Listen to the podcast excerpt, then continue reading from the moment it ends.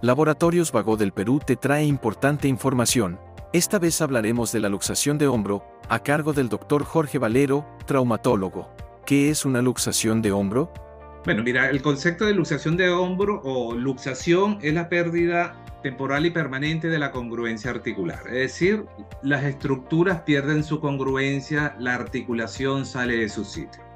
En el caso del hombro, es una articulación que siempre está expuesta a este tipo de lesión, debido a que la superficie de contacto, la superficie de cobertura de la cabeza humeral es de un tercio. El resto está unido por cápsulas y ligamentos.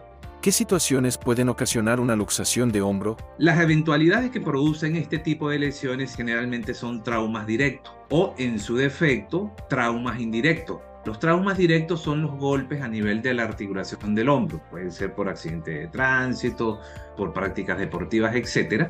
Y los traumas indirectos son aquellas personas que están en un árbol, se van a caer y quedan colgados. La tracción que se genera a nivel de la articulación produce una distensión cápsula ligamentaria, la cual produce la luxación.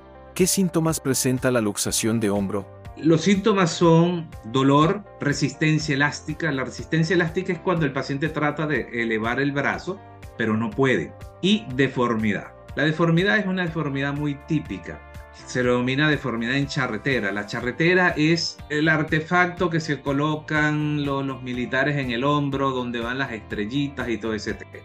Así queda el hombro, en, ese, en esa disposición, ¿no? En la cual el extremo superior del hombro va a estar recto e inclinado y el extremo inferior se va a ver una depresión, que es la pérdida de la congruencia articular. Sigue informándote con Laboratorios Vago del Perú. 30 años. Misión que trasciende.